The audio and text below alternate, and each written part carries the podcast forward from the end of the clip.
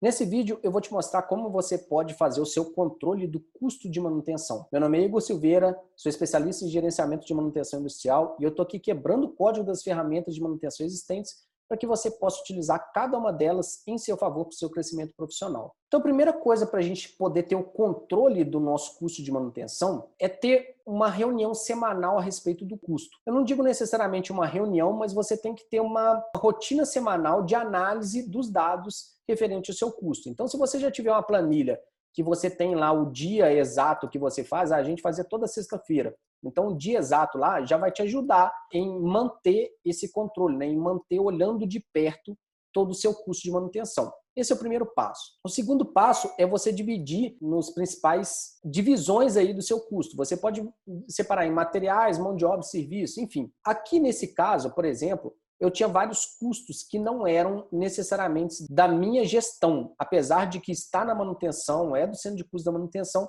mas não está diretamente ligado à minha gestão. Então, eu separava esses custos. Por exemplo, custo de refratário estava na gestão de operação, mas ele está referente ao equipamento, então está lá no centro de custo da manutenção. Veículos estava em outra supervisão que não era minha. Então, também eu considerava fora, porém estava no nosso centro de custo. Grande parada, interessante grande parada é o seguinte, eu tinha uma grande parada no ano que é importante eu separar para que ela não mascare o meu dado, né? Então, se eu tinha algum custo de grande parada aqui no mês de janeiro que ainda não utilizei, é importante você levar para fevereiro, ainda que janeiro ficou abaixo do custo, ficou abaixo do custo abaixo de 300 mil.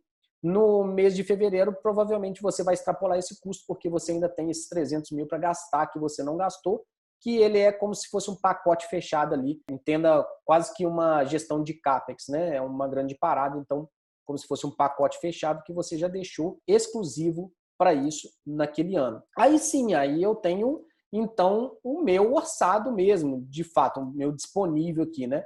O que está de fato disponível para eu gastar naquele mês. E aí, uma coisa é importante é a gente sempre saber assim, qual que é o custo naquela data. Ah, eu estou aqui no dia 24 de janeiro que, que a gente já gastou até o dia 24 de janeiro? Então, o primeiro ponto a ser levantado é o que, que a gente gastou. O segundo é o que, que a gente tem de previsão para ser gasto.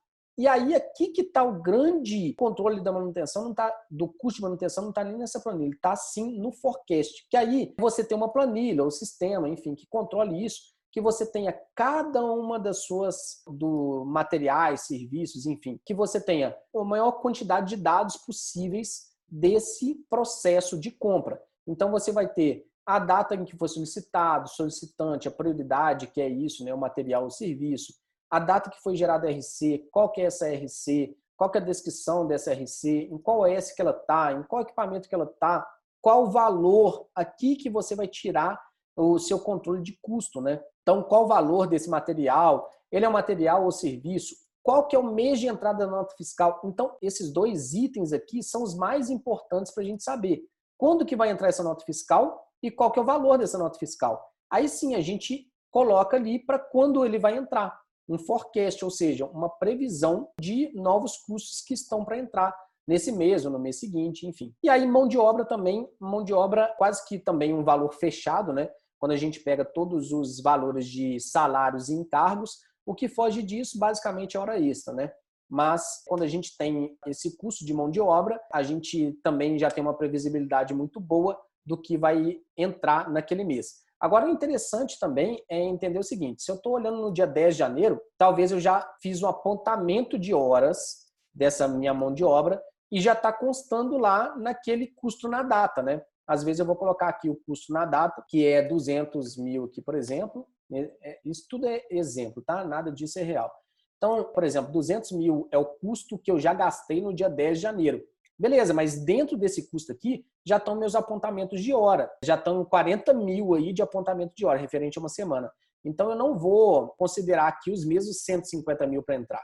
Já entrou 40, agora tem para entrar mais 110 mil esse mês, que à medida que eu for apontando as horas lá nas ordens de serviço, eles vão entrar também a cada hora. Mas o mais importante, sim, mais importante do que essa planilha, é você construir uma planilha que você tenha esse controle. Toda semana você esteja olhando para ela, você veja as pegadinhas aí, por exemplo, custo que não é seu, custo fechado que você não pode contar com ele, etc. E você ter esse controle muito de perto, esse é o principal fator aqui no seu controle do custo de manutenção. É ter esse controle de cada uma das RCs abertas do sistema, qual que é o valor dela e qual que é o mês de entrada dessa nota fiscal, quando que ela vai ser faturada, quando que ela vai cair no seu custo aqui. Tá? Então, se você gostou desse vídeo, deixa um like. Se você gostou muito, compartilha. Se você gostou mais ainda e ainda não é inscrito no canal, se inscreva, ative as notificações e eu te vejo no próximo vídeo. Um abraço, sucesso!